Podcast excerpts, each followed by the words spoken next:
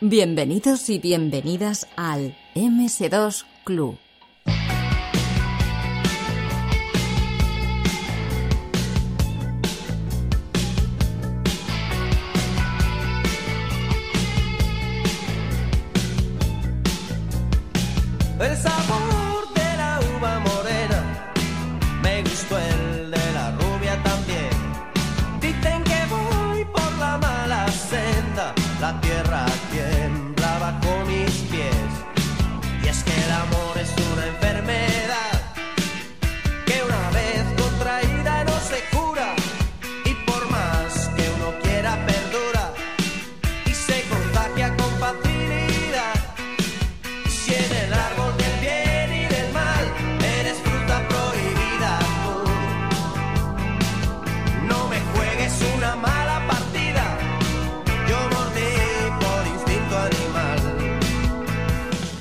Hoy en el MS2 Club tenemos el placer de contar con alguien que ha estado en el mundillo de la informática clásica desde la época de los 8 bits hasta la actualidad.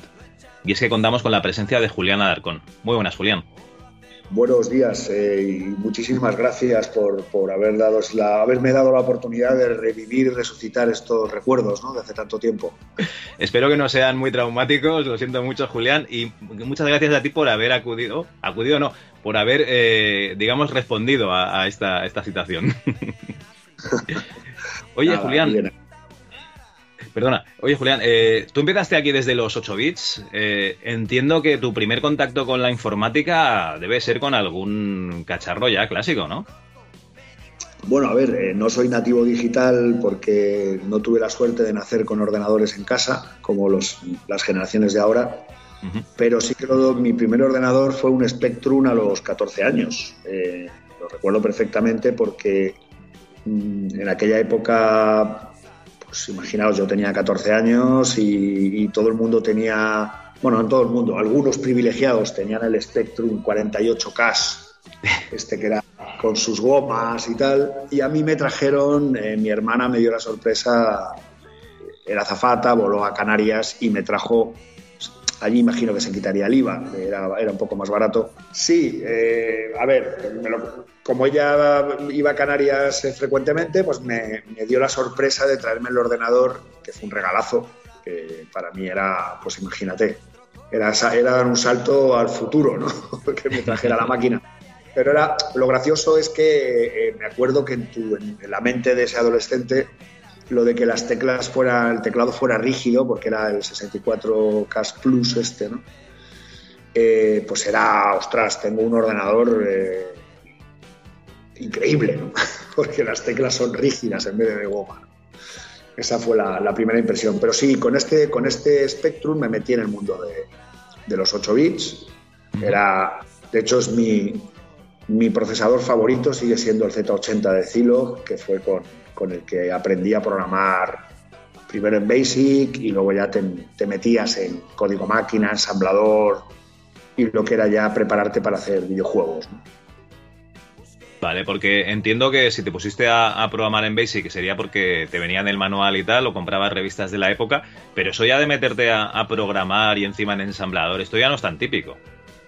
No, la verdad es que, bueno, yo soy un tío bastante atípico y, y la verdad es que mi, mi- mi trayectoria con el ordenador fue seis meses jugando sin parar. Me acuerdo que, que dejaba, podías engañar a tus padres, porque si dejabas la televisión apagada y el ordenador encendido, eh, no se enteraban, porque, vamos, salvo que tiraran del enchufe o algo así, pero como tardabas en cargar algunos juegos, eh, pues si te daba error o tenía un turbo, bueno, ya aquella época era bastante convulsa porque con las cintas magnéticas era casi hacer magia con los cabezales, con un destornillador.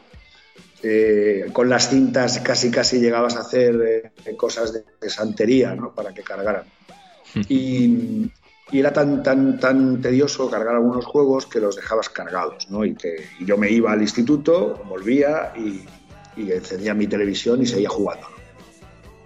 O sea, el safe state era que te ibas a, a clase con el ordenador encendido y la partida cargada. Muy bien, muy bien.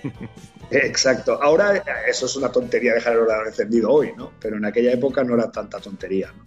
Pero no, no, no, que va, eh. Eh, me tiré seis meses jugando sin parar y lo que te estaba diciendo, básicamente un día dije, ostras, eh, ya no encuentro un juego que, que, me guste, ¿vale? Porque lo que había en aquel momento estaba muy bien, eran increíbles, eran unos, eh, unas creatividades alucinantes, en una época muy, muy interesante, porque salían unas ideas, ten en cuenta que en la edad media de los desarrolladores a nivel mundial, pues éramos todos adolescentes realmente que no había gente de más de 20, 20 y tantos años. Entonces, eh, la creatividad era tan fulminante que, todos, los, todos los juegos estaban muy bien. Pero bueno, pues yo en mi mente de adolescente también quería jugar a una cosa que no existía y me puse a buscarla y no la encontré. Y bueno, pues con esa inconsciencia que te da la adolescencia, pues de golpe un día dices, pues si no encuentro el juego, lo hago yo. Muy bien. Y así empecé. ¿Y qué, ¿Y qué juego era ese que querías hacer que no tuvieses ahí en la estantería? A ver. Pues mira, realmente se convirtió en el. Eh, en aquella época fue el triple comando, ¿vale? Que más que el juego en sí mismo era eh, pues cosas innovadoras, como por ejemplo que pudieran jugar tres jugadores a la vez, que son Spectrum. En el mundo de, los videojuegos de la época no había ninguno, ¿no? que, de tres jugadores. Eh, hoy en día nos parece una tontería, pero en aquel momento jugabas o uno o dos. Entonces, bueno, pues metimos esa innovación y el triple comando pues era un juego en principio basado en la Primera Guerra Mundial, ¿vale? Eh, esto, bueno, eh, fue una evolución también. El juego original era una cosa y acabamos haciendo otra. Pero, como siempre pasa. Pero, siempre pasa, siempre. siempre pasa esto. Pero lo importante es que fue una evolución, ¿vale? Fue una, fue una motivación para mí, una evolución, porque claro, os podéis imaginar que antes de, empezar a hacer un juego me tuve que pegar una, estudiada sin precedentes para mí, de día y noche, pues no sé si me leí más de 100 libros, ¿eh? de, arquitectura del procesador hasta cómo programar en ensamblador, cómo, qué es el código máquina, cómo se desensambla, me metí en un mundo bastante, bastante complicado y, me encantaba. O sea, lo, bueno es que me echó de una forma fulminante, la verdad. Oye, eh, entiendo que cuando tenías, digamos, este juego en preparación, tuviste ganas de que alguna empresa te, digamos, lo, sacase al mercado, ¿no? Porque ya que, ya que ibas a hacer un juego, joder, que menos que lo pudiesen disfrutar otras, otras personas. Y, veo aquí dos nombres, pero yo creo que casi comienza tú. ¿Cómo empezó esto, esta relación con las empresas de la época? Pues mira, em, empresas había muy pocas. O sea, realmente estaba Dynamic, estaba Toposoft, que luego, se, luego pasó a ser absorbido por Herbe. Esto cuanto a empresas de videojuegos. Y luego estaban las, las eh, distribuidoras ¿no? de juegos, que había tres realmente. Estaba el propio Herbe, estaba Drosoft, estaba eh, Proinsa, que eran, que eran más pequeñas, Cervera la más fuerte. Eh, pues esto fue de forma bastante fortuita. En el instituto había dos frikis, como yo, que, que, estaban metidos en el lenguaje de... perdón, verdad. Dos frikis como tú y el juego era hecho para tres jugadores. ¿No serían los dos eh, jugadores que tenían que jugar contigo al juego, por casualidad? No, no, que va, que va. Yo ah, iba más por compartirlo con amigos, a, a ver, siempre un friki considera que los otros frikis son más frikis que él, ¿no? Entonces, para mí, estos dos frikis eran demasiado frikis, ¿no? Ah, vale, vale. Lo, único que compartían conmigo era que tenían el conocimiento. Eh, bueno, eh, uno tenía un Z80, un Spectrum, y el otro tenía un Commodore y con el, con el procesador 6510, que me ayudaba muy poco porque es un procesador que la arquitectura es bastante particular, es muy simplista, pues es un poco el, las antípodas del Z80. Pero también me dio una visión de, ese procesador que me, que me, interesó mucho desde un punto de vista eh, filosófico, si quieres, ¿no? Pero no, no eh, con estos dos amigos eran los, los raros del recreo con los que yo podía acercarme y hablar con un gurú para mí en ese momento, porque yo todavía no controlaba tanto como ellos. Y, a raíz de ese contacto, pues me dijeron, oye, hay una, ha salido un anuncio en una revista que buscan eh, programadores de videojuegos, que era un anuncio de, de Toposoft, un anuncio que había puesto Javier Cano. Y estaba reclutando gente. ¿no? Entonces, bueno, pues yo llamé sin ninguna aspiración diciendo, pues yo estoy haciendo un juego. Y rápidamente, pues Javier me dijo, tienes que venir, te veo, te veo mañana, pasado y, cuando llegué allí, pues me, me, quedé alucinado porque de golpe vi que esto, que esto se estaba desarrollando mucho más de lo que yo me podía imaginar solo en mi habitación, ¿no? Con todos esos libros. Y fue, una, fue un descubrimiento para mí, la verdad. Muy bien. O sea, Javi necesitaba eh, títulos para las estanterías, ¿no? Y, acudíais jóvenes como tú que estabais desarrollando en casa tranquilamente. Sí, hombre, ahí iba de todo, ¿vale? Iba, porque gente que estaba haciendo videojuegos te puedes imaginar. Eh, sí, sí. Chavales eh, consideraban que estaban programando un videojuego y lo que estaban haciendo era, pues, pues una, un programita muy básico en Basic o finalmente se quedaba con los que habían dado el paso de pasar a, programar, a codificar en ensamblador y que tenían un proyecto interesante. A nosotros nos juntó, yo llevaba grafista, un amigo mío que, que, se metió además con el ARE Studio, que era un, pues un poco el Photoshop de los 8 bits, ¿no? para entendernos. Y aunque él estaba haciendo, cuando hacíamos los gráficos antes de ir a ver a, Javier Cano, eh, estábamos haciéndolos en cuadrículas, en, cuadernos de, cuadritos. Que está bien, porque realmente tenía tan pocos píxeles, ¿no? Un personaje que está muy bien hacerlo así, claro que sí. Pues sorprendentemente, cuando cogías los, gráficos y los pasabas al, Spectrum, eh, estaban muy bien. Sí, sí. Nos quedábamos alucinados, ¿no? Decía, porque ya él cogió el truco de, de cómo debía diseñarlos para que luego se vieran eh, bien en el ordenador, ¿no? Y llegó un momento que, los, que era un verdadero artista. Vamos, si ahora mismo se pusiera a hacer las NFTs famosas de las criptomonedas, seguro que le iban bien. bueno, eh, es igual, dejemos, dejemos ese melón que... Sí, pero, pero sí, yo llevé grafista y encontré a otro programador, que era Alberto Blanco, que no lo encontré. Él estaba solo, no tenía equipo, eh, pensó que si tenía equipo era más fácil que le asignaran un proyecto.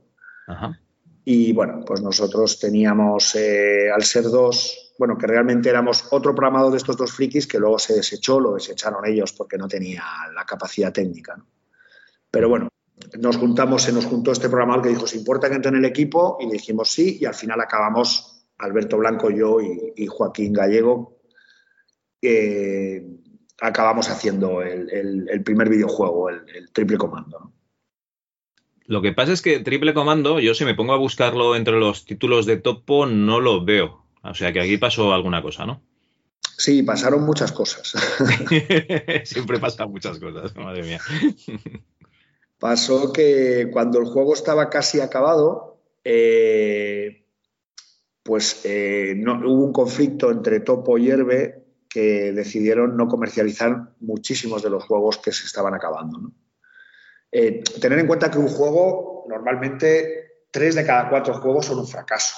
¿eh? Eh, la industria de los videojuegos se nutre de títulos que son muy lucrativos, que son un 25, un 30%, y, y, normalmente los otros títulos son deficitarios. Entonces, Herbe me imagino que se enfrentó, que era el que acaba distribuyendo los juegos de topo, se enfrentaría a, demasiados fracasos seguidos y dijo, mira, vamos a cortar juegos que no nos interesan. Y nosotros en principio, comercialmente fue desechado el juego, aunque estaba prácticamente acabado, y Javier Cano eh, nos ayudó a acabarlo diciendo, oye, iros a las otras distribuidoras, en este caso fuimos a, a Drosoft, y Dro en cuanto nos vieron dijeron, lo quiero. ¿eh? Y, y Condro eh, finalmente fue con, la distribuidora que se, se publicó el triple comando. Pero iba a ser, originalmente iba a salir con Herber. Vale, eso en cuanto a distribución, pero luego en cuanto, digamos, programación, eh, montasteis una, empresa, ¿no? O le pusisteis un nombre a ese, a ese trío que teníais. esto fue paralelo, porque, vale, vale, vale. piensa que yo, en, mi fiebre de, desarrollar juegos y tal, eh, convencí a mis mejores amigos, pues imagínate los amigos del, barrio, sí. de, que, de que programaran videojuegos, claro. Fueron, yo, estaba, yo era un verdadero eh, digamos, eh, iluso, pero mis amigos más, porque nos, nos enseñé a, a, Éramos ocho y de los ocho, tres llegaron a hacer videojuegos. O sea, imagínate. Hombre, oye, pues no está nada mal, ¿eh? No, no está nada mal. y además, eh, algunos, te digo, tres llegaron a hacer videojuegos, pero los otros eran capaces de hacer una traducción de un videojuego en código máquina. Que, Madre mía. Ten en cuenta que no nos daban los fuentes, te daban el juego original, lo tenías que. En aquella época utilizábamos un PC con unas tarjetas que se hacían a medida para. Bueno, esto es un poquito técnico, pero lo cuento para utilizar la interrupción de una interrupción que tiene el Z80 que puedes parar el juego, ¿no? Ajá. Puedes parar el, el procesador. Entonces eh, lo paras y con esta tarjeta del PC eh, te conectabas al, al puerto que, que, tenía el Spectrum para poner un joystick o para poner cualquier periférico. Y cuando parabas el juego podías ver el código máquina en, el PC, ¿no? las instrucciones que luego te, te desensamblabas y las traducciones lo que tenías que hacer era meter el mismo texto en inglés que había en inglés, meterlo en español o en alemán, meterlo en español sin utilizar ni un byte más, porque tenía que ocupar lo mismo para que el programa no fallara. Claro, si no te lo cargabas. te lo cargabas porque te dejabas de tocar texto y empezabas a tocar código. Entonces, sí. te puedes imaginar lo que era traducir en aquel momento. ¿no? Eh, y así empezamos haciendo la, las primeras traducciones. Pero esto te lo cuento porque había amigos que habían, eran muy buenos traduciendo sobre código máquina, otros eran muy buenos haciendo diseño gráfico, otros eran muy buenos, o sea que de los ocho, tres eran capaces de programar, pero el resto todos acabaron haciendo cosas, ¿no? Es muy curioso. Madre mía, muy bien. y con 17 años montamos, Javi, la Sortrapasoft, yo tenía 17 que tuvieron que ir mis padres al notario. y que las anécdotas con mis padres también son muy divertidas. Eso te iba a preguntar, ¿qué, ¿qué, pensaban tus padres de que tener que acompañarte al notario para montar una empresa? O sea, si yo ya estaría cagado, bueno, a ver, tú ya se nota por tu trayectoria que tú no tienes ningún tipo de miedo a montar una, una empresa, pero si ya estaría cagado de montar una empresa, imagínate tus padres eh, oye, el niño este que, quiere programar y quiere que le, ayudemos a, montar la empresa, tenía que ser bastante curioso, ¿no? Las conversaciones cenando en tu casa. Bueno, pues a ver, era mi madre, que es una, mujer que es de tolerancia extrema y libertad extrema a los hijos, que es lo mejor que, nos ha dado en la vida, la verdad, pues eh, lo veía temeraria, imprudentemente normal. ¿Vale? Ah, diciendo, bueno, pues el niño quiere montar una empresa, pues se monta una empresa. Pero mi padre tenía la mosca en la oreja y como me veía todo el día jugando y, y, y encima cuando cogimos, porque es cuando montamos Sortrapa, cogimos un piso en Morataraz. Un piso que estaba muy bien, con piscina, con, Joder. Imagínate todos los pobres matrimonios que, que, habían hecho el esfuerzo de irse a montar su vida en una casita maravillosa y de golpe llegan unos chavales de 17, 18 años a hacer fiestas los fines de semana. Bailando, me paso el día bailando y los vecinos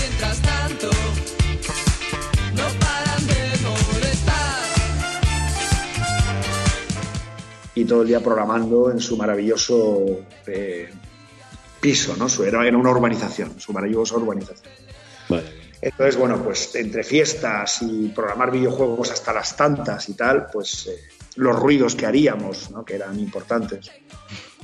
Pues mi padre, claro, dijo, este niño no me engaña, está todo el día jugando al ordenador, porque él no, no entendía la diferencia entre mover sprite por la pantalla porque estás programando a mover sprite por la pantalla porque estás jugando. Sí. Y, y, y, claro, de golpe llegas con un cheque de adelanto de royalties de 5 millones de pesetas y 30.000 euros ahora y dice, el niño no me engaña. Eh, este está metido en algo turbio, está vendiendo drogas o lo que sea, porque no es normal que esté todo el día jugando y traiga dinero. Eh, ojo, ojo que has dicho una cosa muy interesante, que 5 millones de la época no son 30.000 euros de ahora, que 5 millones de la época era, era mucho dinero, muchísimo. Madre mía. Era, era sí, sí. El triple comando vendió 27.000 copias en España, que eso significaría multiplicarlo por 5 las que se vendían en el rastro que las hacía la propia distribuidora. ¿eh? O sea que, que la- las, no todas, pero algunas sacaban la versión que se vendía en el, en el corte inglés Sí. y luego se sacaban varias, serie B y serie C. Y la que se vendía en el rastro intentaban también arañar ese mercado para rentabilizar un poco el, el juego. ¿no? Y, y bueno, fue, fue uno de los títulos que, que vendió. La verdad es que Triple Comando vendió bastante. Triple Comando sería el, primer título, ¿no? Que desarrollaste eh, más o menos estando en topo y acabaste creando esta empresa, Short Trapa Soft, y distribuyendo con Drosoft. Y vendría algún título más, ¿verdad?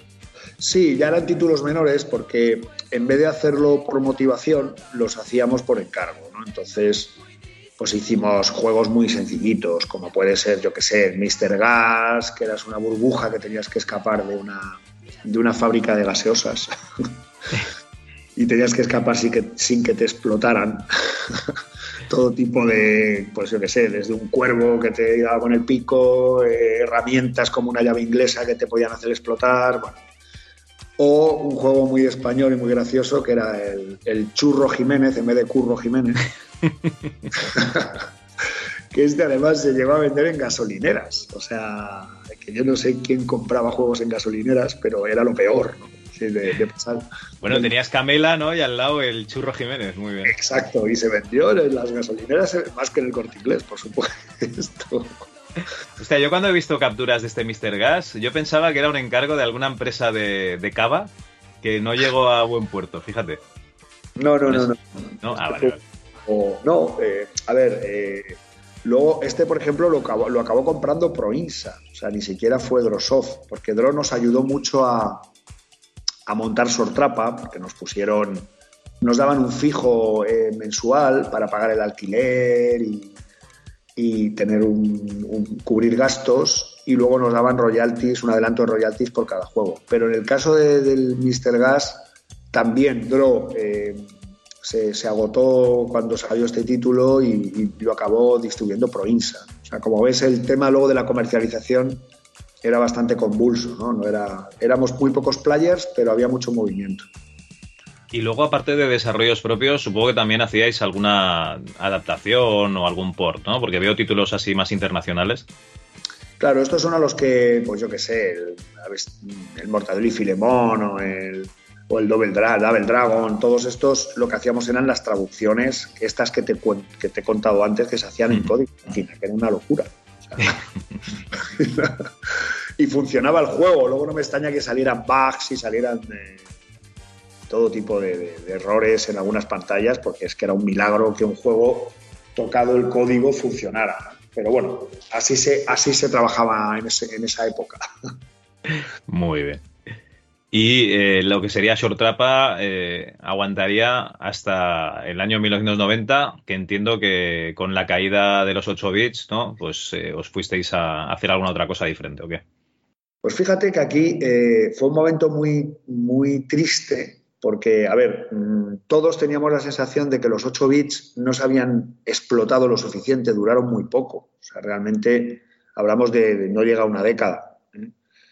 Y, y en 10 años, pues no te da tiempo a desarrollar una tecnología hasta su, hasta su máxima expresión. Y no es como ahora que una tecnología puede tener un cambio de relevo a la siguiente, ¿no? y, y here- y heredas cosas y tal. Aquí no se hereda absolutamente nada, o sea, te cambia todo.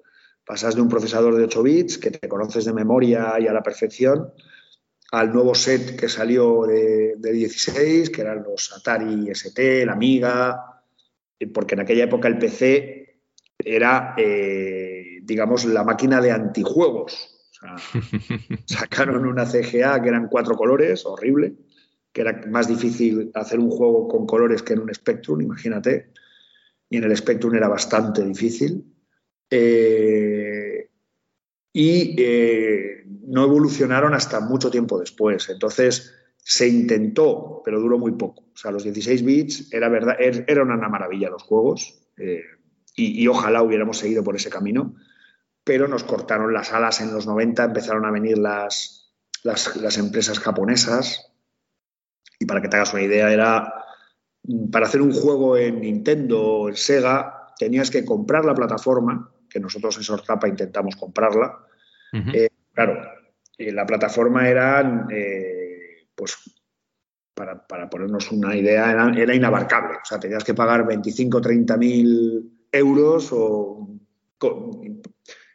solo por adquirir la plataforma tecnológica y luego tenías que comprar con un año de antelación la producción en cartuchos del juego que ibas a lanzar. O sea, eh, no solo tenía que financiar yo la plataforma, sino que además tenía que financiar con un dinero que, tenía que adelantar un año y que tenía que yo estimar el número de copias que iba a querer, porque o lo hacía con un año de antelación o no me, o no me, o no me producía el juego cuando pensaba que yo lo acabara. Una locura. O sea, esto Así se quitaron de en medio un mogollón de, desarrolladores pequeños y, fue una de las causas de que muchos estudios tuviesen que estar adquiriendo a otros ¿no? para hacerse más grandes. Exacto, o sea, esto fue el, el, inicio del acabose, como dice Mafalda. se, acabó la industria de los videojuegos en España. Eh, sobrevivimos eh, unos poquitos y, de los pocos que sobrevivimos, pues nos tuvimos que reinventar, la verdad y nos quedó el PC. El PC que había sido despreciado en la década de los 80, en los 90, pues volvió a... Ya tenía una VGA, que era una tarjeta gráfica como Dios manda. Los procesadores, el 8086, ya se podía, se podía programar con resultados bastante óptimos. Ya no se programaba en, ensamblador, ¿vale? Ya vinieron los lenguajes de primera generación, pues en C, luego vendía el Java, pero sobre todo el C++, y, ya era otra, era otra arquitectura. Ya nos orientábamos a objetos, todo, todo cambió muy rápidamente. Pero sobre todo el PC nos permitía desarrollar un videojuego sin tener que comprar una plataforma tecnológica y sin tener que pagar la producción con un año de antelación. Que esto, bueno, pues, eh, te permitía todavía poder intentar hacer un juego. Sí, ¿no? Y la distribución era libre, ¿no? Porque tú compras cartuchos de Nintendo y solo los puedes vender, eh, digamos, para una Nintendo. Eh, y, sobre el mercado que ellos te digan. O sea, estás completamente en sus manos. En cambio, si sacas unos disquetes para PC, los puedes distribuir en el país que te dé la gana, eh, con el nombre que te dé la gana. O sea, es mucha, mucha más libertad. Atari igual y Amiga igual. Simplemente PC porque, digamos, es la, plataforma que, que, más tiempo duró. Oye, eh, Perdona, perdona, dime. No, no, efectivamente, sí. Lo único, lo único que había cambiado, que, que, que daba igual que fuera un juego para, Nintendo o fuera para PC, es que eh, a principios de los 90 ya los equipos de desarrollo ya no podían ser tres chavales como éramos en los 80. Ya, pues por ejemplo, en los proyectos grandes eh, como Comandos, que ahora hablaremos seguramente de él, ya te ibas a más de 50 profesionales trabajando juntos. ¿eh? O sea que eh, necesitabas un experto en, vectorización, necesitabas expertos en, texturización, necesitabas eh, verdaderos guionistas, necesitabas expertos en, juegos de estrategia, necesitabas... Eh, había muchas disciplinas que muchas de ellas han evolucionado y ahora no se llaman como, como entonces, pero esto es verdad que, que, aunque no tuvieras que pagar plataforma, como en, como los con los japoneses, sí tenías que pagar el equipo. ¿eh? Sí, claro. el, guion de un juego de, 8 bits ¿no? venía en, el manual, ¿no? Porque no, te cabía dentro de la cinta. El, guion de un juego de 8 bits era el filtro de un montón de ideas felices que al final decidías hacer una y, lo hacían pues una, dos, tres personas como mucho. Y los guiones ya de, de, la, de los 90, pues eran guiones que si querías hacer un juego que tuviera difusión, ya, bueno, salvo excepciones como puede ser el Tetris o, juego, el Tetris es un juego que se podía haber hecho perfectamente en la época de 8 bits, ¿no? Pero, pero estos son honrosas excepciones que, lógicamente ya no ya eran superproducciones en el sector de los videojuegos, era otra cosa. Muy bien. Oye, antes de, de seguir con el desarrollo de PC, te he comentado antes eh, esto de la implantación de herramientas para toma de decisiones, simuladores y juegos de empresa. ¿Lo quieres comentar un poquito o, pasamos por encima? Sí, a ver, eh, realmente no tiene mucho que ver con los videojuegos, aunque suena cuando hablas de, de Wargames y de simuladores de empresa o simuladores de negocios, lógicamente te piensas que va a ser un, un perdón, he dicho Wargames son Business Games. Eh, que se me ha ido la cabeza al otro lado. No, te preocupes. El, realmente estamos hablando de, de interface muy arcaicas. A ver, esto fue una, una, empresa que se llama BBS, que está, en, que está en Barcelona, todavía está, eh, Best Business Service se llamaban, que yo fui a trabajar a Barcelona, estuve con ellos pues casi dos años. Me vino a ver eh, José Luis Contreras, que es el, el, el, dueño de la empresa, y me conoció a través de un, de un negocio que compartimos en Madrid y me, me, tiró los trastos. ¿no? Me dijo, oye, vente conmigo, tú tienes lo que yo necesito, dominas la tecnología, eres un tío joven, yo tenía ahí mis veintipoquísimos años y, y, no quería, en mi mente no, ha sido una de las pocas veces que he trabajado por cuenta ajena o me, me he incorporado a una sociedad que no haya creado yo. ¿no? Pero para mí fue una oportunidad de aprender empresa porque es verdad que ahí me, me, es como si me hubiera hecho la carrera de empresariales, para entendernos. Vale. O sea, y, y me, me, metí, me zambullí en un mundo que, que intuía que necesitaba, porque eh, evidentemente yo no tengo formación académica. O sea, yo me formé, aprendí informática yo solo y aprendí empresa por, esta, por este camino. ¿no? Que ahora con perspectiva lo veo, lo veo que fue un, fue un acierto, ¿no? porque he tenido una formación empresarial muy interesante. He estado con gente de primera línea y estas herramientas, estos simuladores de negocios y, juegos de empresa estaban hechos en las principales facultades del mundo. O sea, la Wharton eh, School sacó un simulador de, empresa que era maravilloso, que se llamaba Business Learning System, que con este jugaban, pues, eh, el Consejo de Administración de Iberdrola, que, que la edad media era 50 años, se lo pasaban como niños jugando a esto, ¿no? se hacían grupos y, cada grupo competía, se hacían cuatro empresas, cada grupo se metía en una empresa y competían entre ellas, ¿no? Y las ecuaciones econométricas y, y, los, y era un motor de inferencia que, que, que permitía simular un mercado, pues eh, estaba bastante bien hecho, pero ya digo, eh, todo parecido con un juego, como lo entendemos, es pura coincidencia porque las interfaces eran totalmente arcaicas, o sea, eran de pulsa A, B o C, meter una carga de datos, meter números, darle a Enter y, y te daba otra pantalla, ¿no? Como mucho te daba una gráfica. Vamos, eh, cualquier Excel era mucho más evolucionado que esto, ¿no? vale. Pero, Pero, bueno, no deja de estar bien, ¿no? Que era una gamificación, ¿no? Para, para la formación de, de empleados de estas empresas. No, no, era, ver, era algo muy vanguardista y era algo muy... Eh, estaban, eran, digamos que la, la tecnología y, la, y, el diseño de lo que es el, las tripas de todos estos simuladores no habrán cambiado mucho. Yo ya me he desconectado de este mundo, pero estoy convencido de que todo eso, lo que son los motores de inferencia, los sistemas expertos y toda la econometría del, del, sistema será la misma. Lo que pasa es que ahora habrá interfaz, unas interfaces más gráficas y más amigables. Amigables, sí, sí. Pero esto era increíble, o sea, no os podéis imaginar. Y, es, y este software que utilizabais era, era todo importado, o sea, no, no, se hacía aquí, ¿no? Sí, era, a ver, aquí en Europa lo teníamos eh, Fuente Neblo, que, que, sacó un sistema de marketing para hacer simulaciones de campañas de marketing, que estaba muy bien, y ahí aprendí muchísimo también. Y, y, bueno, era normalmente de escuelas norteamericanas, ¿vale? Pero, vale, vale. pero ya digo, o sea, te metías en un mundo y además eh, la tecnología aplicada a los negocios para formación, que era muy interesante. Y a mí me dio un barniz que gracias a eso, pues luego he tenido la formación económica que necesitaba, ¿no? Para poder desarrollarme empresarialmente, aparte de tecnológicamente. Muy bien. Pues bueno, eh, perdona eh, por haberte, no. digamos, zambullido de nuevo en estos simuladores de juegos de empresa.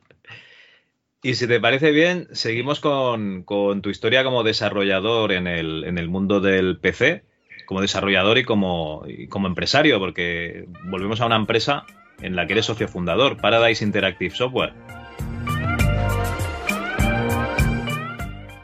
Pues Paradise, eh, sí, la verdad es que surge de la, de la necesidad de que hubiera eh, empresas eh, con la capacidad tecnológica para, aquí en España, para cubrir todos los desafíos que se estaban empezando a crear. O sea, eh, Paradise lo tenemos que contextualizar en un momento en el que se hacían videojuegos, ¿vale?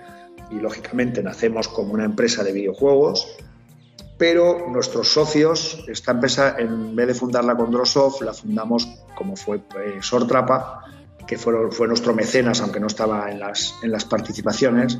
Pero en este caso, eh, Proin, eh, la distribuidora de juegos, sí que estaba en las, en, las participaciones también, porque era una sociedad limitada de Paradise Interactive Software.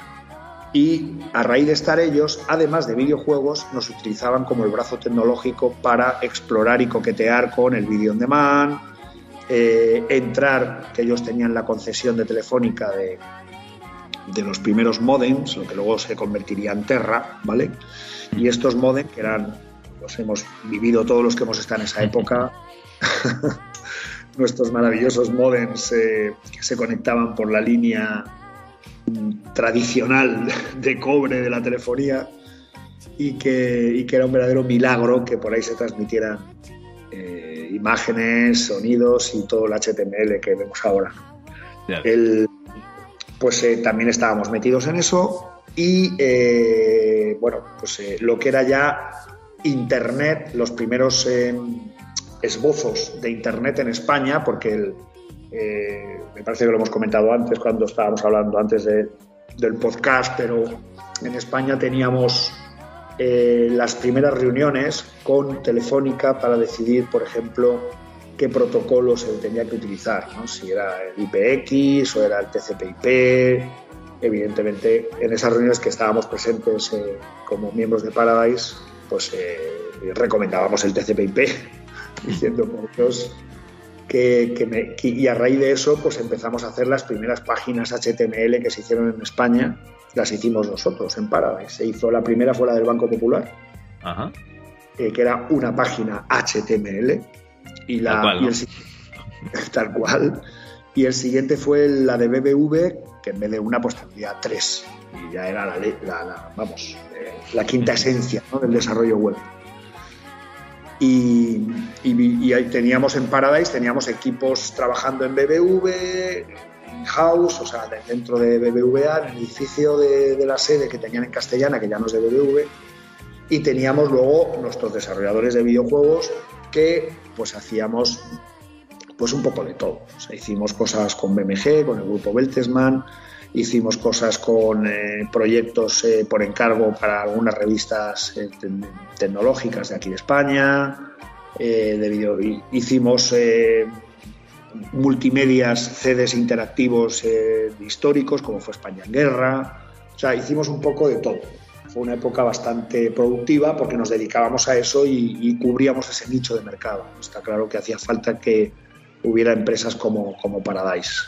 Entonces, digamos que vosotros no, no llevabais a, término un producto propio, sino que lo que teníais era una, una, bolsa de clientes a la que ofrecíais vuestros servicios o directamente ofrecíais vuestros servicios a quien os encargase algo, ¿no?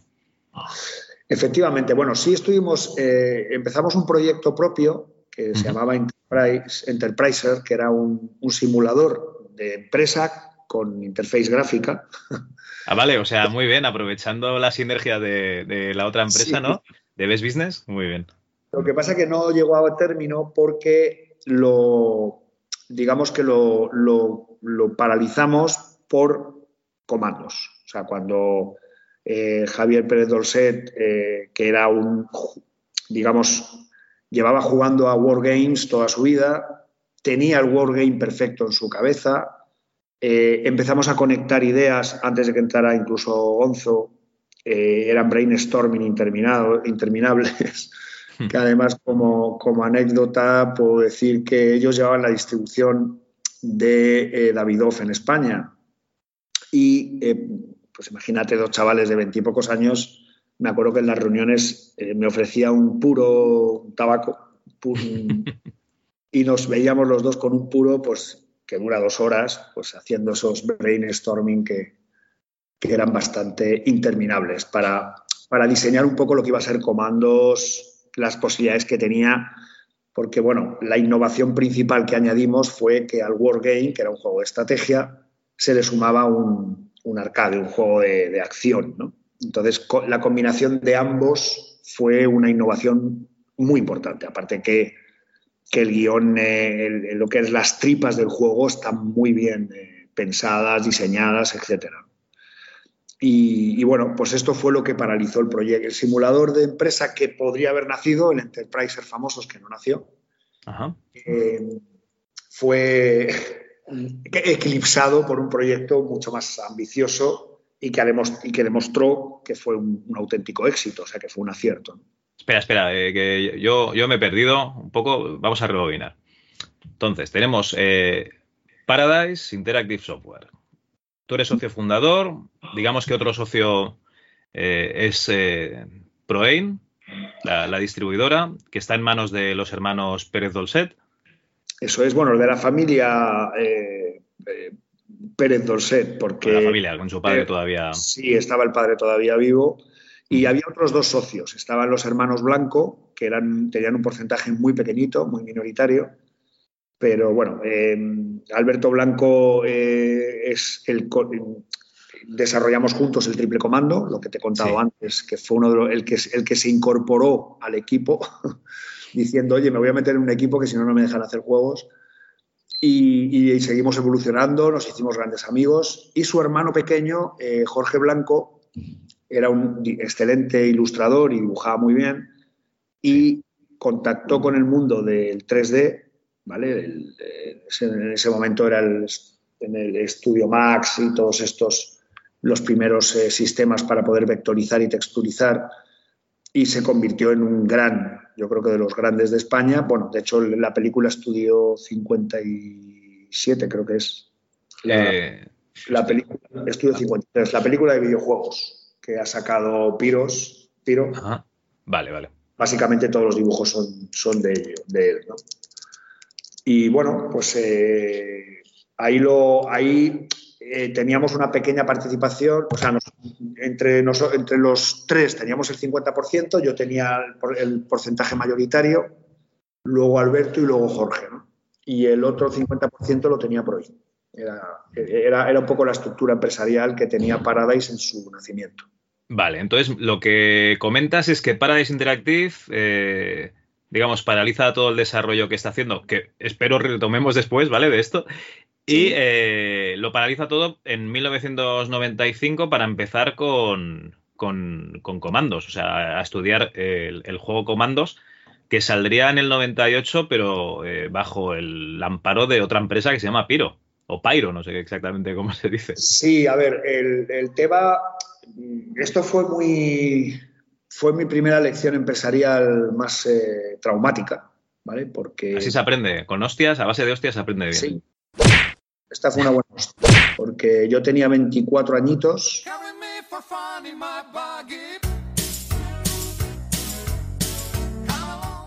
Era, era un pie como podríamos decirlo. Y, y en aquel momento se avecinaba una tormenta muy importante. Ellos tenían una relación con, bueno, pues con el presidente de Telefónica, que había sido anteriormente muy bueno, bueno, y era eh, muy buen amigo de, Juan Antonio Pérez Ramírez y el padre de, Javier y de Ignacio. Y bueno, pues de esa relación entiendo que heredaron la buena, los buenos contratos que conseguían con Telefónica. ¿no?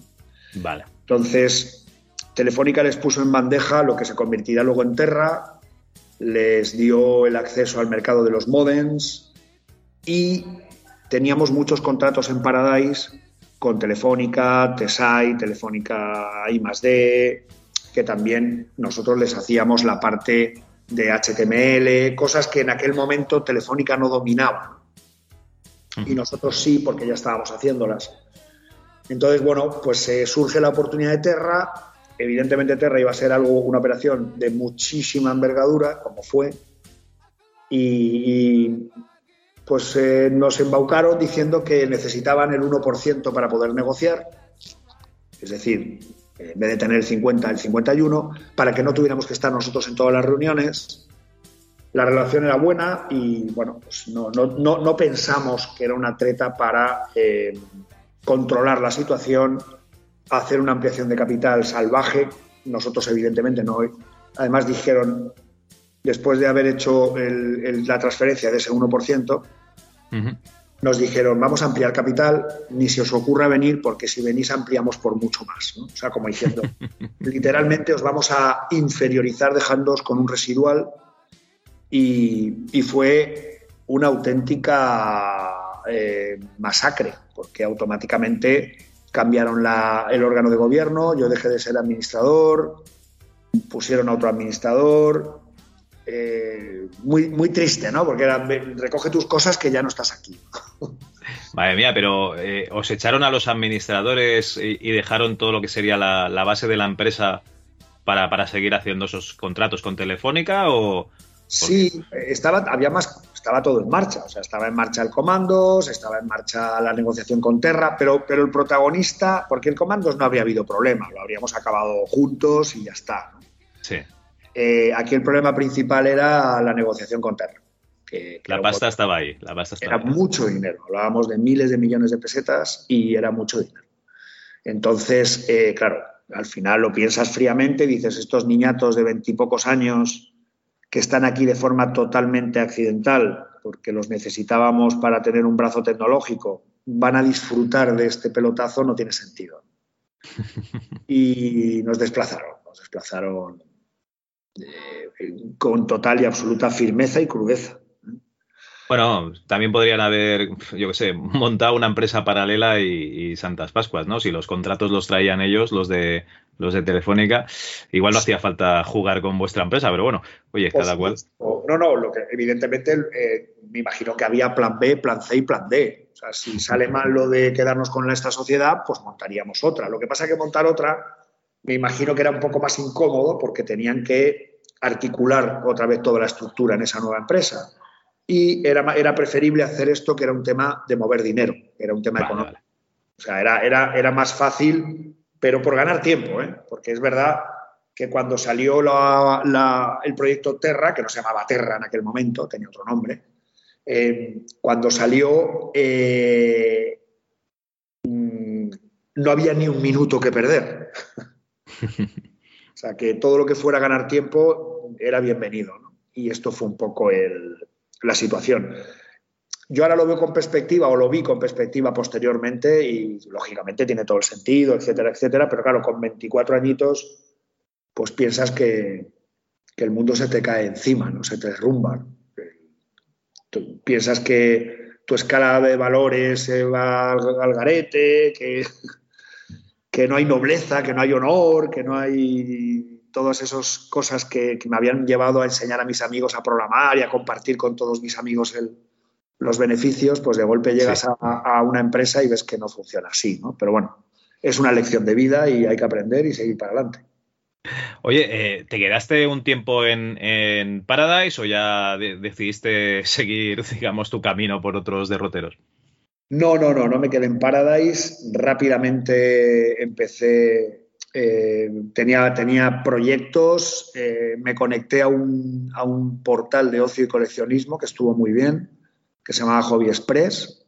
Eh, ha, ha pasado sin pena ni gloria, pero en, en esos años, 96, 97, fue una de las plataformas de e-commerce más importantes de España. Lo que pasa es que desapareció porque eh, vinieron grandes, y, pero era un portal que además todavía hoy no está bien cubierto porque eBay es un mercado de B2C, de, que vendes a consumidores, pero no existe un portal en el que los coleccionistas interaccionen directamente con los artistas o propietarios de las colecciones que se venden. Es decir, sin pasar por un intermediario como puede ser una casa de subastas o una galería de arte. Y Hobby Express, que fue un proyecto además que vendimos muchísimo arte online en los años eh, mediados de los 90, ¿eh? o sea, es sorprendente, hasta Sí. finales. Eh, el pintor hablaba con el cliente y hacía como se hace hoy, porque hoy sí que existe esto, pero en, los- en la década de los 90 esto era un sueño, que un señor de Colombia que es pintor estuviera hablando con un, con un señor de, Teruel, por ejemplo, y, que estuvieran diciendo, oye, pues eh, me gusta esta obra, pero me pues mira, te puedo hacer un cuadro similar con el motivo que me estás pidiendo, cosas así. A mí me pareció eh, fascinante. Ya ves. Me encanta el ejemplo de Teruel, ¿no? Que un señor de Teruel esté aquí contactando con desarrolladores españoles de los 90, a mí me sigue pareciendo alucinante también. También, también, la verdad. Oye, eh, rebobinemos ¿eh? otra vez. lo siento mucho por ir hacia adelante y hacia atrás, porque ya nos has explicado que, que Comandos mm, surge de, esta Paradise, o, Piro, mejor dicho, surge de esta Paradise, ¿no? Por el interés de, estos hermanos, o bueno, esta familia en, realizar videojuegos mm, justo después de darse cuenta de que querían mucho dinero de, de Telefónica, eso está bien. Pero no, no todo eso, o sea, no solo eso fue lo que hubo en Paradise, porque eh, recibíais encargos y hay una cosa que, me gusta mucho, una palabra que me encanta, porque se sigue utilizando en el temario de, oposiciones del cuerpo de informática de los profesores, que es el ordenador multimedia, que aunque te parezca mentira, yo hice oposiciones el año pasado y el último tema es el ordenador multimedia. Aquí en el año 93, 94 ya estabais a tope con la multimedia y habíais hecho un CD-ROM multimedia. A ver, ¿qué, ¿qué, era esto del CD multimedia que sacasteis? Pues eh, la verdad es que era un proyecto, eh, esto nos lo encargó el grupo Beltesman, o sea, BMG. Eh, nos reunimos con ellos, habíamos pactado varios desarrollos, este, y este era el más, digamos, polémico, porque no era un juego, era ocio, pero era un ocio cultural, porque el título fue España en Guerra, que fue un CD multimedia. en el que se combinaba al más puro estilo que podría tener un, blog hoy día, ¿no?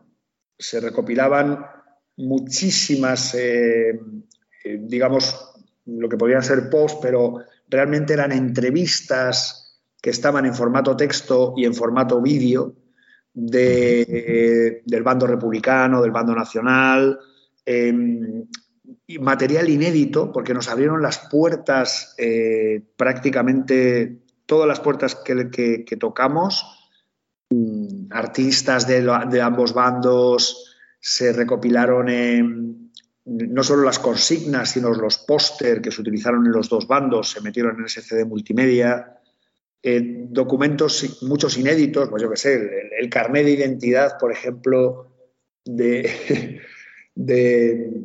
de, gente que, es famosa del bando republicano y que habían fallecido en, la guerra. Eh, se, hizo una recopilación, un, trabajo documental fantástico y la multimedia lo que permitió fue ordenar y acceder con, el hipertexto y, y combinando imágenes con grabaciones de audio y con vídeos, se hizo un CD eh, interactivo, en este caso era realmente multimedia porque eran muchos medios eh, unidos y conectados a través de, la interacción de, que daba el CD. Y fue un trabajo curioso. No, no se ha seguido desarrollando esta línea. Me imagino que en un futuro eh, los grandes proveedores de, este tipo, Netflix o Amazon Prime o todos estos, eh, te permitirán profundizar en, los documentales y eh, con multimedia, si lo deseas. Esto todavía está por hacer, si alguien quiere ocupar el nicho, ahí está. Pero sí, sí que la, verdad es que fue algo bastante innovador, independientemente de que su repercusión fuera limitada, lógicamente. No es un producto de, de venta masiva. ¿no? No, la verdad es que, claro, yo en el año 95 tenía 17 años, tampoco no era una cosa para echar cohetes, ¿no? Hostia, que han sacado el último CD de España en guerra, claro, en aquella época, pues no, la verdad es que no le tenía ningún tipo de interés.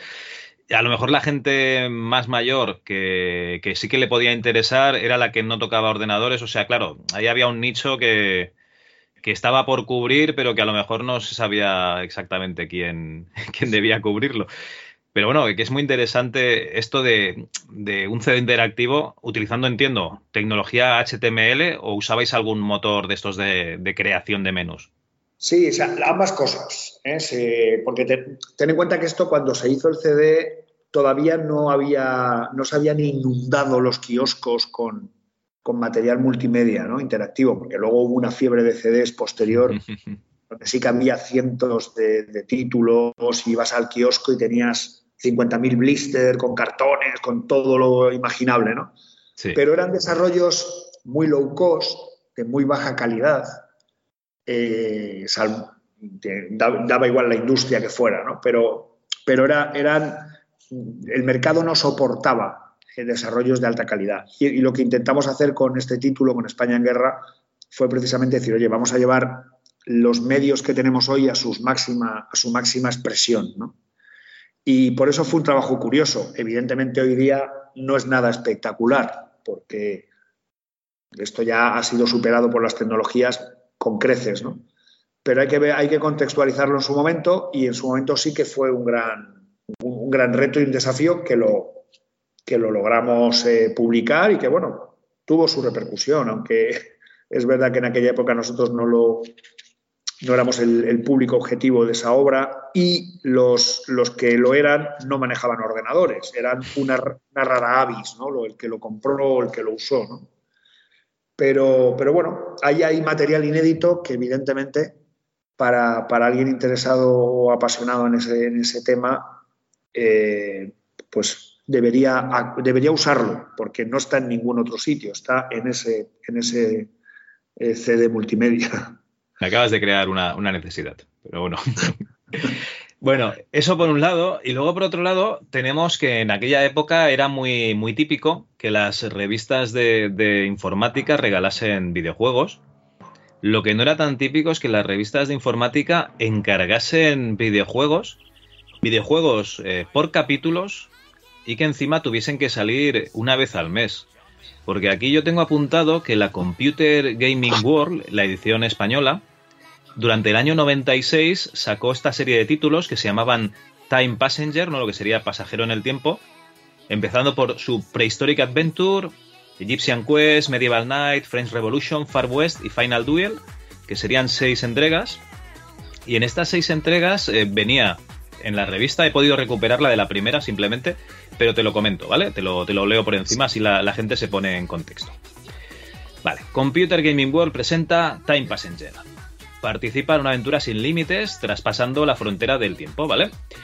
Time Passenger es una serie de seis aventuras gráficas en CD-ROM independientes e inéditas que podrás conseguir gratuitamente y en exclusiva a partir de este mes en Computing Gaming World, con una extraordinaria calidad audiovisual que te harán vivir una aventura sin límites.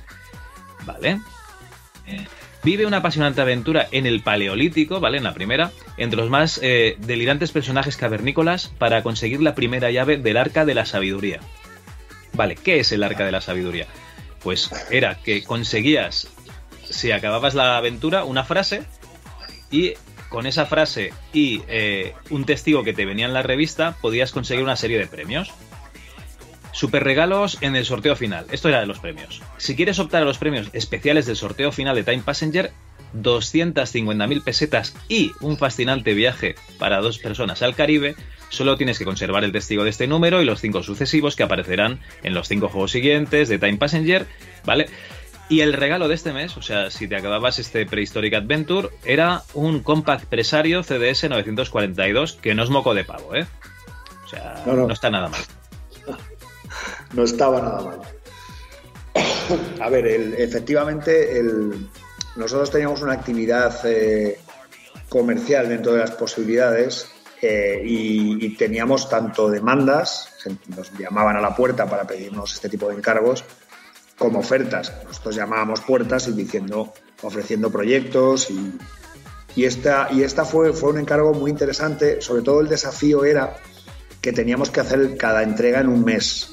Entonces, eh, terminábamos la entrega de este mes y nos poníamos con el mes siguiente. No se preprodujo, no estaba preproducido los juegos y, luego eh, se fueron sacando, sino que teníamos que ir produciendo en, just in time, ¿no? en tiempo prácticamente mm, porque no eh, pensemos que los no es como hoy en día que un juego tienes la posibilidad de corregir un, error de código porque lo tienes online y, puedes mandar, sigues interaccionando con el juego después de su publicación. En este momento se metía en un CD y se acabó. Y, bueno, es verdad que la presión del equipo, tanto de los creativos como de los diseñadores gráficos, como de los codificadores, los testers, todo el equipo, fue una presión durante esos seis meses bastante importante. Incluso había momentos en los que la, la, revista nos amenazaba con cerrar la edición, la publicación, sin el juego, con las consiguientes penalizaciones y, a lo mejor nos faltaban dos horas para acabar el, proyecto y poderlo grabar, el máster, ¿no? Porque encima las grabaciones no eran lentas, no tardabas un minuto en grabar el máster, tardabas un tiempo, ¿no?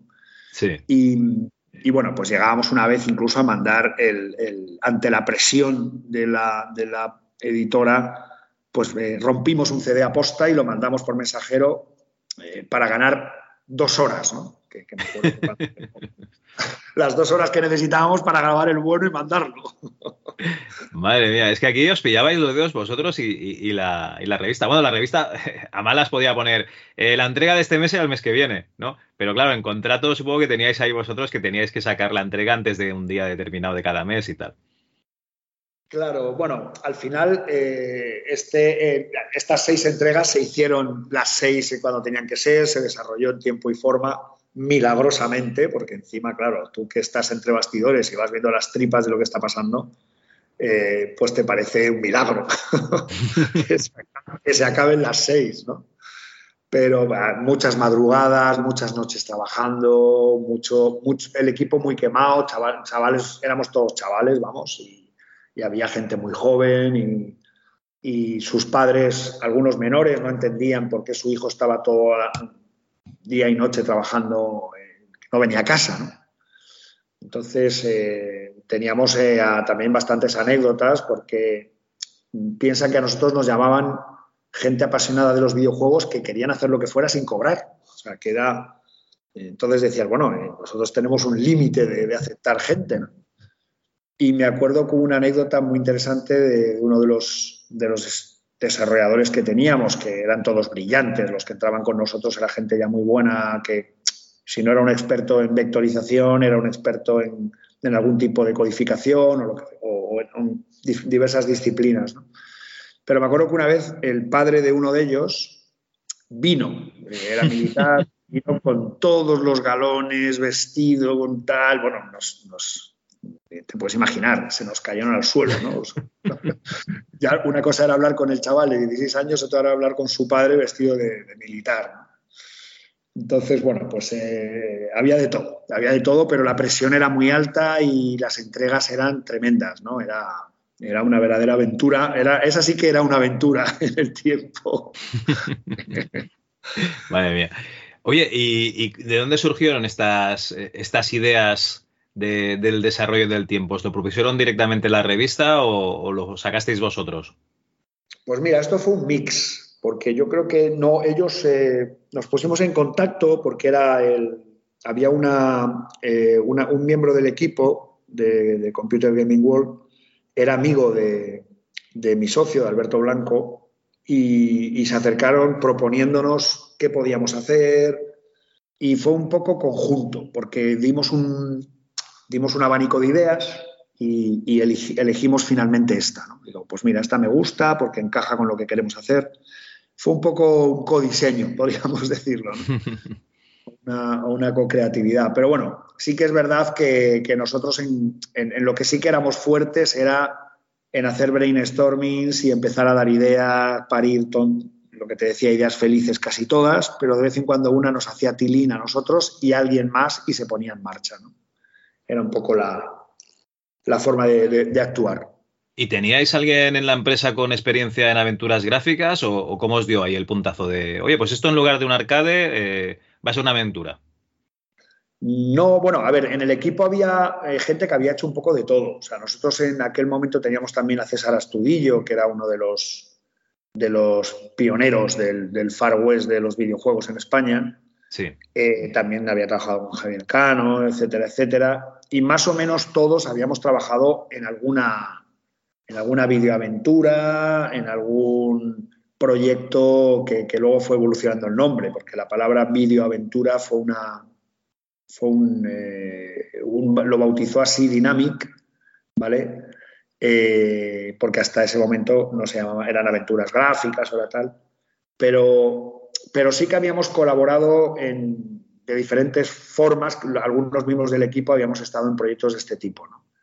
Y bueno, pues al final eh, ese, ese, ese, conocimiento, ese saber hacer, pues eh, se, lo, lo, cristalizamos porque ya te digo, no solo estaba César, había más, había algún veterano eh, que había empezado con Javier Cano al principio, cuando estaban sí. ellos solos. Y todo este conocimiento se, era, era obvio, ¿no? lo teníamos todos y lo compartimos y salió adelante. Vale, vale. No, es que me, llama la atención eso, que, ¿no? que el, género de la aventura gráfica porque aquí en España tenemos en el 94 Igor, Objetivo Cocajonia, de péndulo. En el 96 sale Drácula y si no me equivoco, por ahí por ahí está el Three Schools of the Toltecs. Y, y, estas, eh, yo no las conocía, estas aventuras, porque yo no debía comprar Computing Gaming World, pero de hecho eh, me, me, puse en contacto contigo por esto, porque me llamaban muchísimo la atención estas aventuras gráficas. Sí, la verdad es que ya te digo, nosotros éramos la, pues la, la, temeridad de la juventud probablemente, pero no había reto que no fuéramos capaces de, de decir que sí. ¿no? O sea, nos podían poner a prueba con lo que fuera que decíamos que sí y nos poníamos en marcha. Sí, sí, la locura de la juventud, ¿no? Yo puedo sí, con todo. Es verdad que era, oye, pues lo hacemos, venga, lo hacemos, pues adelante. Y, y nos poníamos con ello. Nos metíamos en un lío que no teníamos la, la conciencia de dónde nos estábamos metiendo muchas veces. ¿no? Muy bien. Bueno, no sé si tienes alguna cosita más así de, de Paradise Interactive Software, algún producto que, que, te haga gracia de la época. Pues eh, la verdad es que casi todo lo que hizo Paradise fueron cosas menores, muchos encargos y sobre todo ten en cuenta que lo que he comentado antes, que se desinfló muchísimo la capacidad de producción porque nos orientábamos a aquellas cosas que eran que teníamos más demanda. Y la demanda no venía por videojuegos, la demanda venía principalmente por eh, eh, esas primeras páginas HTML, eh, esos primeros proyectos eh, en 3D, que sí teníamos encargos de diseños en 3D, o sea, que era lo que era eh, incluso animaciones en 3D. Entonces, claro, los videojuegos pasaron no a un segundo plano, pero, pero se debilitó mucho la capacidad de producción hasta que llegamos a, hacer ya nuestra producción propia por fin, porque estuvimos, nosotros nuestra vocación era hacer videojuegos. Entonces, como te he comentado antes, eh, el, el, el, Enterpriser, que era el, el, proyecto, el business game ya con carga gráfica, que no se llegó a terminar, era nuestra joya de la corona hasta que eh, nos pusimos con comandos. Y ahí sí nos volcamos principal y mayoritariamente en eso, que ha sido quizá el, protagonista de todo el esfuerzo este que estamos hablando. Vale, vale. Bueno, eh, pues dejamos atrás Paradise eh, y pregunta, ¿te has vuelto a dedicar al sector de los videojuegos o ya has dicho, hostia, yo casi me voy a dedicar a otra cosa que, que no, que, digamos me reporte algún tipo de, de, beneficio en lugar de estar aquí sufriendo? Pues a ver, con todo el dolor de mi corazón, eh, yo en, ese momento, si nos ponemos en el año 94, 95, eh, tenía dos caminos por delante, bueno, había más, pero, pero estaba seguir intentando darme de cabezazos contra un muro con los videojuegos, porque es un mercado muy complicado. O sea, eh, incluso teniendo suerte y acertando en los títulos y en las publicaciones, eh, pasas momentos muy duros y ya la industria era demasiado inabarcable para, para un emprendedor que no tuviera recursos. ¿no? Eh, y la otra alternativa era Internet mercado donde sí que podía hacer yo grandes cosas con recursos eh, limitados al principio y luego no tan limitados, porque elegí la trayectoria de Internet, eh, monté este portal de ocio y coleccionismo que era Hobby Express, uh -huh. luego nos lanzamos con, con lo que podíamos llamar el Amazon español, que era Heize Networks, que duró dos años, porque pensar que esto se montó en el año 2000 y en el año 2001 explotaba la burbuja con el tema de las Torres Gemelas y se desplomaban todos los proyectos. Pero todavía hoy eh, a veces he sacado el plan de negocio, que era un plan de negocio que además eh, nos tiramos un año haciéndolo, porque a la vez que desarrollábamos el negocio lo, lo teníamos que vender. ¿no? Sí. Y, y, conseguimos un pool de socios muy, muy importante, ¿vale? porque había grandes familias, grandes inversores llegamos a reunir unos cuantos, unos pocos millones de euros, pero suficiente para arrancar. Y, es el mismo modelo exactamente que tiene Amazon hoy con eh, los proveedores y la, y la, venta más allá de los almacenes de Amazon. Entonces es muy curioso que, que, nos adelantáramos tanto en el tiempo y también es importante destacar que no tuvimos la resistencia que ha tenido Amazon de aguantar tantos años dando pérdidas. ¿no? Esto es España. No, a ver, aquí en España eh, es que todo el rato lo, estamos comentando, pero claro, es muy difícil emprender porque tienes que empezar pagando. ¿no? Si tú no, no, ganas nada, pero tú ya estás pagando dinero y a ver quién, quién es el bonito que te pone ese dinero para ir aguantando. Igualmente, Amazon eh, lo petó bastante más adelante, porque yo recuerdo comprar todavía libros en inglés a, a Amazon Inglaterra, por decir algo, que aquí en España casi ni, se conocía, no hace tanto y tanto tiempo. No, no, la verdad es que no. Y empezó con los libros, fue una decisión. Nosotros en aquella época tú, pasamos por ese mismo proceso, ¿no? Bueno, quizá antes que, ellos, pero eh, porque tenías el código y el código de los libros es un código internacional, entonces era muy fácil eh, vender libros con el código SDN y, bueno, pues ahí lo tenías. Eh, nosotros empezamos a manejar un código que salió en la fiebre de los marketplaces, eh, hablo de la época de Ariba, Commerce One, todo esto. Empezaron a salir un código que se llamaba UNSPSC, es decir, es un código que inventó Naciones Unidas para que la ayuda humanitaria de productos tuviera un código internacional, que todo, la leche fuera leche para cualquier sistema informático, la carne fuera carne para cualquier sistema informático, o la ropa o lo que fuera. ¿no? Un sistema de clasificación por código, ¿no? Digamos. Sí, era un código, no era como el código de barras, era un código descriptivo que, utilizabas el propio código para describir qué producto era. Esto estaba bastante bien hecho, nosotros apostamos por este código, lo incorporamos dentro de la tecnología y, llegamos a lanzar la plataforma. ¿eh? Eh, utilizando los almacenes de los proveedores y suministrando, haciendo lo que es el picking y todo el proceso desde el almacén del proveedor hasta la casa del cliente. ¿no? Eh, haciendo un B2C, porque en aquel momento había mucho B2B, pero muy poquito B2C. Y bueno, si no hubiera explotado la burbuja y hubiéramos tenido el apoyo que ha tenido Amazon, a lo mejor España habría lanzado una plataforma de comercio electrónico, no, no, digo Alibaba o Amazon, pero bueno, alguna cosita que hubiera sido pionera, ¿no? Pero nos, nos cortaron las alas. Pero en aquella época, en el año 2000, no solo lancé este proyecto, Heize Networks, sino que también lancé LinguaServe, que, que esto es una... La vocación inicial era combinar tecnología y traducción, ¿vale? Y ahí conocí a Pedro Díez, que, ha sido mi socio hasta hoy, que además de amigo nos, nos tenemos un cariño especial porque juntos nos embarcamos en esta aventura. Y, hoy día es una de las, si no la segunda, la tercera empresa de traducción española con vistas de convertirse en la primera, porque bueno, ya ha pasado el umbral de los 10 millones de facturación, lleva más de 20 años consolidándose con tecnologías propias, muchísima tecnología propia. Hoy en día el mercado de la traducción es un mercado dominado por la tecnología. Cada vez usamos más traducción automática y, traducción eh, con sistemas de inteligencia artificial. Este es el futuro, ¿no? Ajá.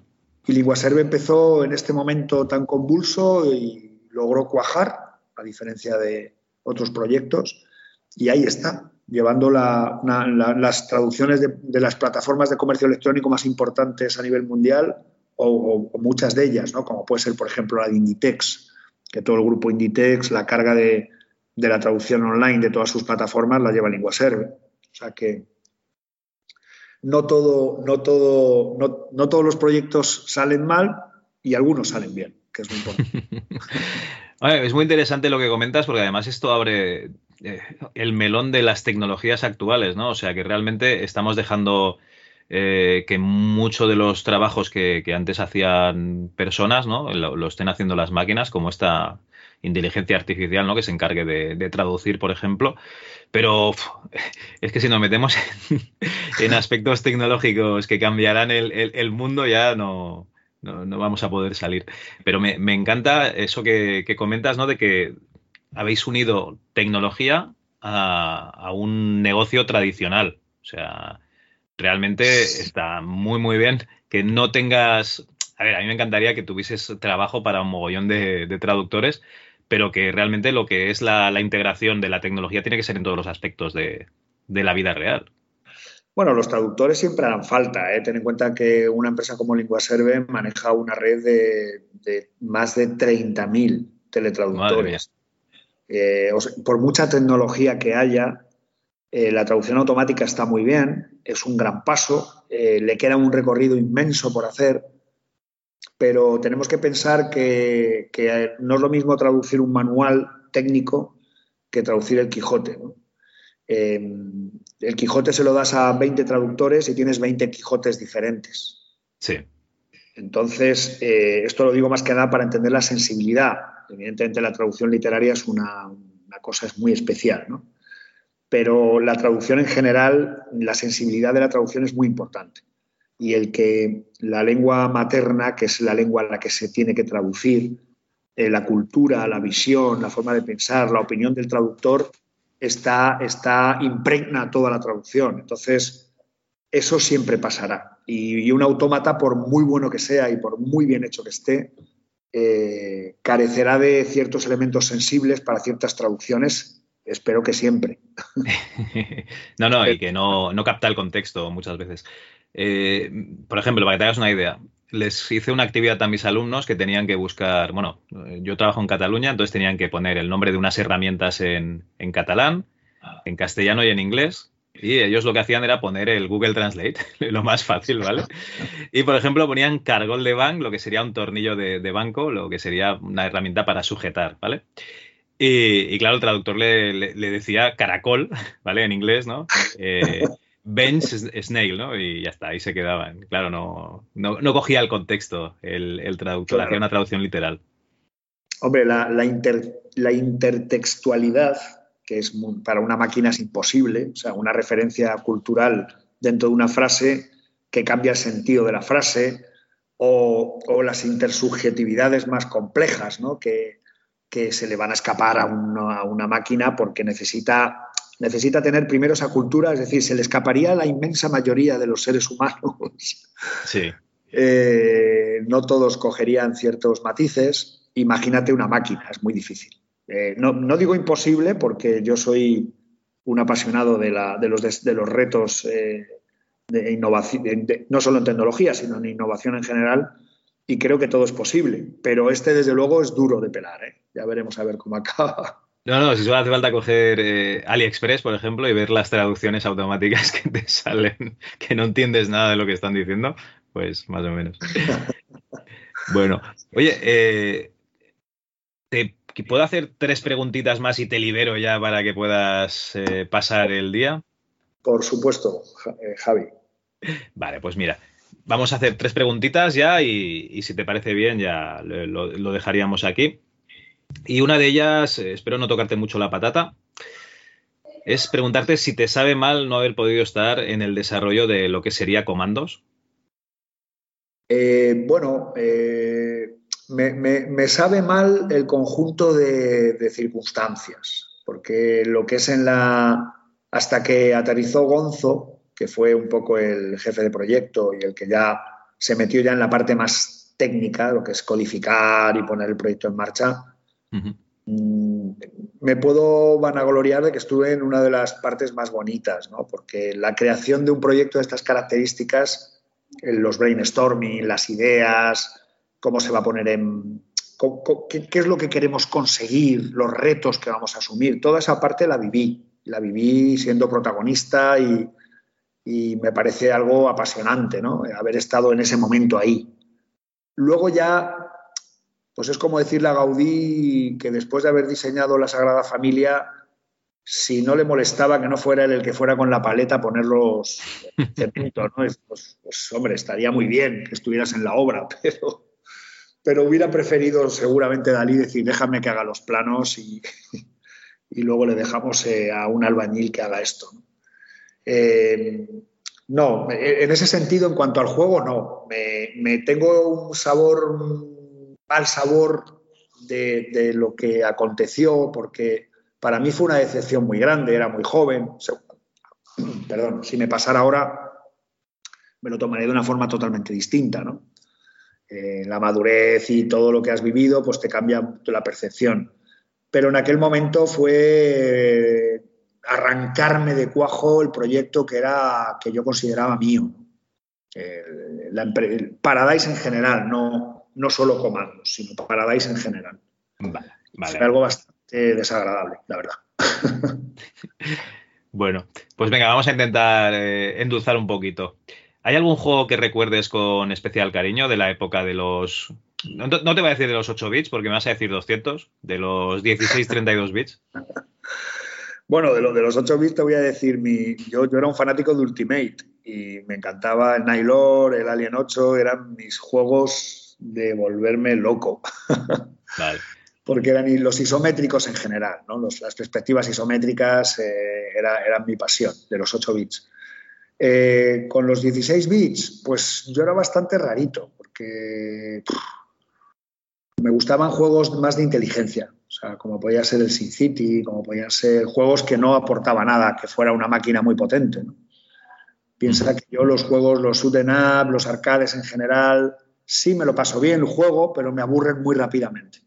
O sea, yo te veo más con un civilización, por ejemplo, ¿no? Que con un StarCraft, entonces. Por ejemplo. O sea, yo muchos amigos que me dicen, joder, tú que eres ¿Tú que, tú que has hecho videojuegos, vamos a ponernos a jugar a la Play. Y digo, al FIFA. O al FIFA, que no me gusta el fútbol encima. Y digo, hombre, me encanta la interface, me encanta la lógica del FIFA, me encanta cómo seleccionas a los jugadores y cómo están las variables y las ecuaciones deportimétricas, si quieres hablarlo así, ¿no? Pero, o métricas, pero luego la puesta en escena a la hora de jugar, juego cinco minutos y me aburro. O sea, no, no, no me aporta mucho. Prefiero hacerlo. Si me dijeras que haga el FIFA, me lo pasaría muy bien. Vale, vale, vale. Pues bueno, y por último, y ya esto ya es para, para, digamos, acosar a otra gente. ¿A quién te gustaría ver aquí sufriendo lo que tú has tenido que sufrir hoy un lunes por la mañana? Sufrir, bueno, yo por regla general no me gusta, no me gusta repartir sufrimiento, Javi. no te gusta torturar a la gente. No, pero hombre, estaría muy bien. Lo que pasa es que algunos ya no están en escena. Eh, mm, pues mira, podríais entrevistar a Alberto Blanco, que creo que, que, no sé si lo has tenido en tus variables. No, no, la verdad es que no. Pero estuvo lo que pasa es que su trayectoria ha sido muy, muy parecida a la mía, ¿no? En cuanto a las cosas que he contado de, la, de los videojuegos, hemos compartido mucho. Pero tiene una visión muy especial. Él es, él es una persona que también ha estado en el Far West de los videojuegos de este país. Mm, César Astudillo sería un interesante candidato para torturarle. Yo creo que César, como eh, digamos, su trayectoria es muy de 8 bits, muchísimo. Eh, sí que lo han entrevistado bastante. O sea, lo que es eh, desarrolladores de Spectrum se les ha dado más, no sé, se les ha recuperado más, digamos. Sí, sí, sí, César sí, porque además César ten en cuenta que como tenía la faceta, era, tenía algo que era, si no estaba el solo, estaban dos, que era hacer las bandas sonoras para 8 bits. Que era increíble, pero los juegos tenían música. bueno, eh, sufríamos la música de los juegos muchas veces, otras veces sí que estaba bien. Bueno, sobre todo, sobre todo César sufría eh, tener el altavoz que tenía el espectro. ¿eh? eso, eso, hacer música con eso es una, vamos, es imposible. Es orfebrería, ¿no? no sé cómo lo hacía, pero entonces como él, como él tenía esa capacidad, ¿vale? Pues lógicamente estaba metido en muchos juegos llevando la parte del audio. ¿no? Son no solo música, sino efectos especiales, que era, claro, eh, hacer con ese micrófono música ya es un milagro, pero hacer, hacer una espada que no sea láser o el sonido metálico, el bueno, el metálico es fácil, pero, pero ciertos sonidos con un altavoz de onda cuadrada muy pequeñito, que casi no tiene posibilidades, pues él estaba en muchos proyectos y trabajó con muchos equipos. Entonces era, efectivamente, es fácil que le hayan entrevistado. Pero bueno, eh, ahora mismo de esa, de, esa, de esa, época poco más se me ocurre, porque eh, casi todos han, sido tocados seguro. todos los que se me están ocurriendo. no, te, no te preocupes, perdón, no te preocupes, no te preocupes, Julián. Bueno, pues, eh, oye, ¿dónde te puede encontrar la gente si desea contactar contigo, aparte de en tu casa cuando no estás trabajando? Pues mira, eh, LinkedIn es bastante fácil, porque yo creo que tú me has encontrado ahí, ¿verdad? Correcto. En LinkedIn. Y si no, pues eh, un correo mío puede ser jalarcón eh, arroba empieza de cero.es, que es el correo que más uso ahora, que es el del proyecto. No hemos hablado de esto porque ya se nos iría la, entrevista, pero el proyecto en el que estoy ahora, que es. No, tranquilo, dilo, dilo, coméntalo, coméntalo. Es un despacho de abogados donde mi, mi mayor aportación ha sido eh, el Internet marketing, la tecnología y la visión de un negocio eh, no jurídico. Yo vengo de sectores donde eh, se trabaja de una manera muy, mucho más abierta y mucho más, eh, digamos, eh, tecnológica. Y he aplicado esto al sector jurídico con muchísimo éxito. La verdad es que estoy muy contento del proyecto, sobre todo porque estamos ayudando a mucha gente y, y estamos demostrando también a los profesionales tradicionales del sector que se puede hacer las cosas de otra manera con éxito. ¿no? Pero bueno, en este correo me localizáis, eh, jalarcón arroba empieza de cero.es y si no en LinkedIn, cualquiera que me mande una invitación y me ponga cuatro líneas, le voy a responder. O sea que, ahí es más Doy fe, doy fe, doy fe. Pues bueno, Julián, oye, muchísimas gracias por haber venido aquí a desnudar tu alma y explicarnos experiencias de desarrollo de videojuegos de los 80 y los 90 y ha sido un verdadero placer. Pues el placer ha sido mío, Javi, y, enhorabuena por tu iniciativa, que, esperemos escucharé los, algún podcast más ahora que he contactado contigo. ¿Eh? Enhorabuena. Gracias, gracias.